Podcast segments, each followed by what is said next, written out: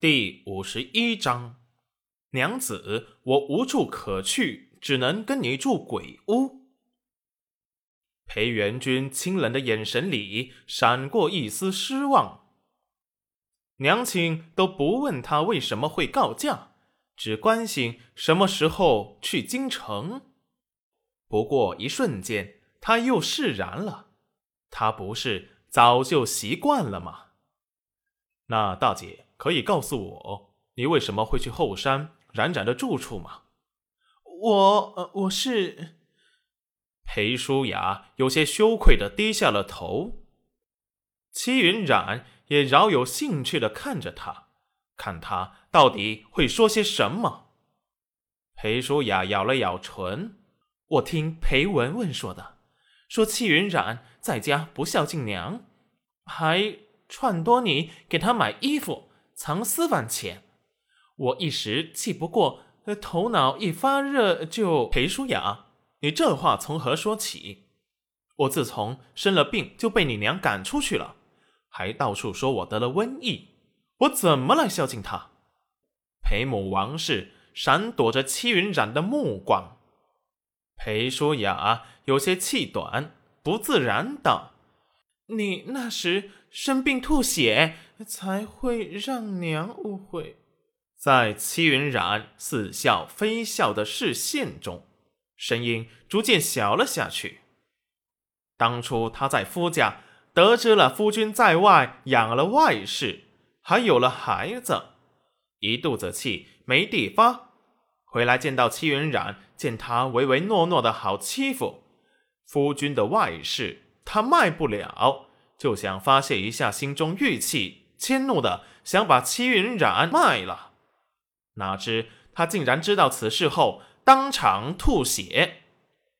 要是早知道大郎这么在意戚云染，他也不会把他给得罪死。裴元君却是第一次听到戚云染吐血的事情。冉冉，你现在没事吧？戚云染很想骂他一句：“你说呢？人都死了。”可是这话他不能说，便冷哼一声，转过身不理他。裴元君思索了一会儿，冉冉跟娘根本就不能和好，还不如分开住，等冉冉气消了再说。你不会再抄翻了我家，以为就这么算了吧？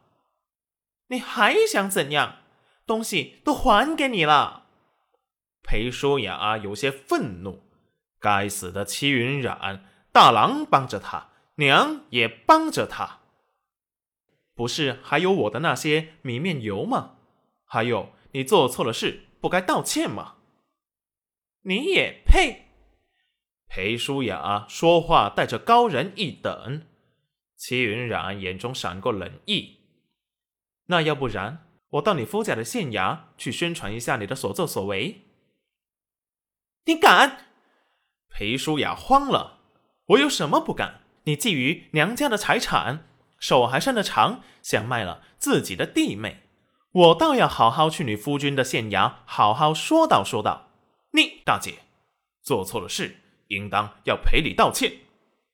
裴元君一锤定音，齐云染却冰冷的扫了他一眼，还是护着他姐姐。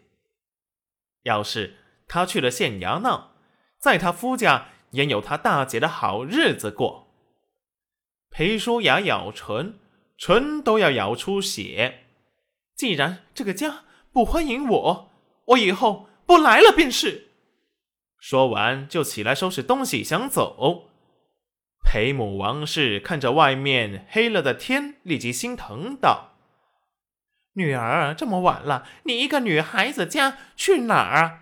该别人走才是。”说完，恨恨的看了眼戚云染。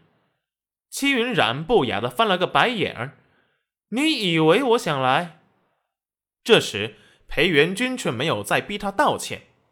既然这个家不欢迎我妻子，相处起来有矛盾，那我就跟着冉冉回后山去住吧。说完，拉着戚云染的手就走。一点也没有管裴淑雅和裴母王氏听到话后的惊愕。王氏和裴淑雅似乎不相信裴元君把戚云染看得如此重要。